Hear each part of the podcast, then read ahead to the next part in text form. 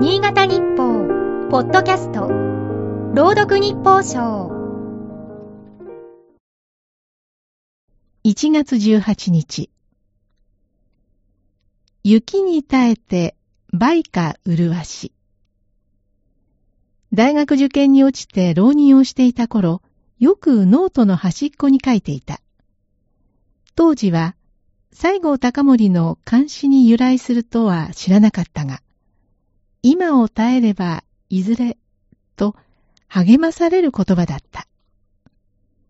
その言葉すらかけることがはばかられる。能登半島地震で被災した受験生を思う。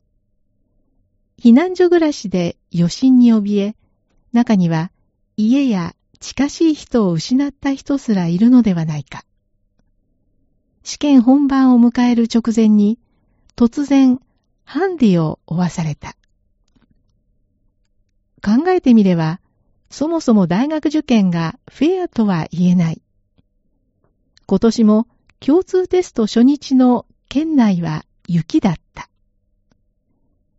電車やバスは動くのか、雪道を受験会場に無事たどり着けるのか。無節地域では無縁の心配事だ。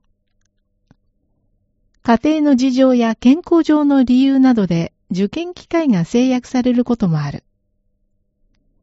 誰もが望み通りに塾や予備校に通えるわけではない。不平等へのやるせなさや不満をぐっと飲み込み、将来に関わる戦いに挑む受験生もいる。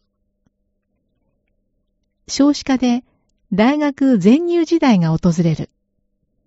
国内の大学の入学定員を総志願者数が下回り、数字上は進学希望者すべてが大学に入れるようになるとされる。現実には人気大学の倍率はそれほど下がらないだろうが、受験地獄と言われた時代と比べれば環境は大きく変わる。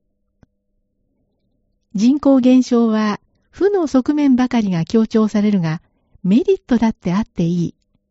ほぼ一発勝負で狭き門をかいくぐることに心身をすり減らすのではなく、大学に入ってから何をし、何を得るかにこそ先進できるようになればいい。